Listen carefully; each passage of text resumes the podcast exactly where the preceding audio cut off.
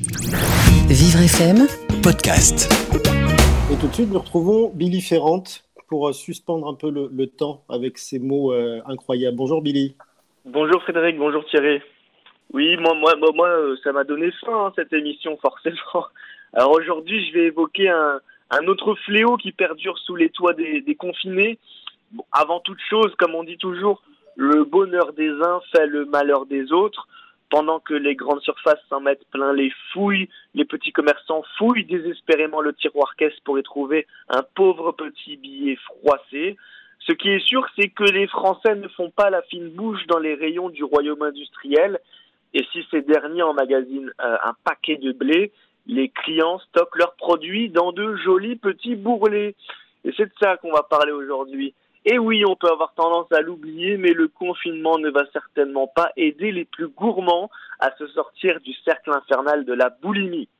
On connaît tous le très célèbre, mais pas moins vicieux, mécanisme de l'ennui qui nous fait faire toutes ces folies. Vous me direz, il y a vraiment de quoi se gonfler le bide quand on se retrouve avachi dans le vide, avec comme seul centre d'intérêt la console et Netflix. D'ailleurs, la bouffe, c'est un peu pareil. D'abord, un petit épisode pour décompresser. Un deuxième parce qu'on est captivé. Allez, jamais 203. La vache, c'est trop bon. Un quatrième, soyons fous. Puis un dixième. Oh zut, la saison est déjà terminée.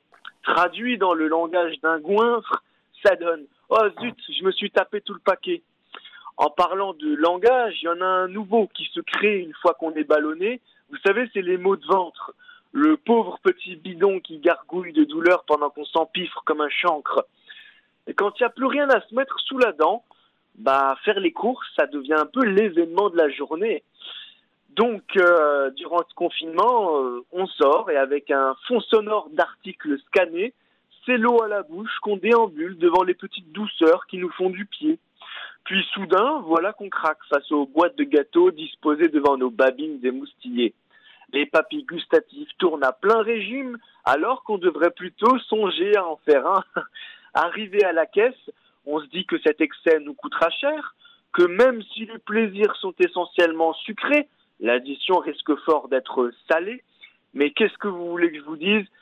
Tout le monde n'a pas un garde-fou pour stopper l'hémorragie de la gourmandise. Nous sommes tristement englués dans une routine démoralisante, à bouffer comme une pelleteuse, la joue gonflée de culpabilité, mâchant les carrés chocolatés d'une tablette qui fera fondre la nôtre. À peine après avoir croqué, le shoot d'endorphine passe par le palais, les neurones du cerveau clignotent comme un flipper et on réalimente le moteur. Moi je dis, franchement, ça promet. On sait tous que le déconfinement nous réserve une bagatelle de surprise. Par contre, ce qui est certain, c'est que le brûlant soleil d'été ne suffira pas à faire fondre tous les kilos gagnés. Ne mangez pas comme une pelleteuse, Billy. On veut vous retrouver en bonne forme euh, après le déconfinement. Merci euh, pour cette chronique délicieuse. Et puis on vous retrouve mardi en direct sur Vivre FM. Vivre FM, podcast.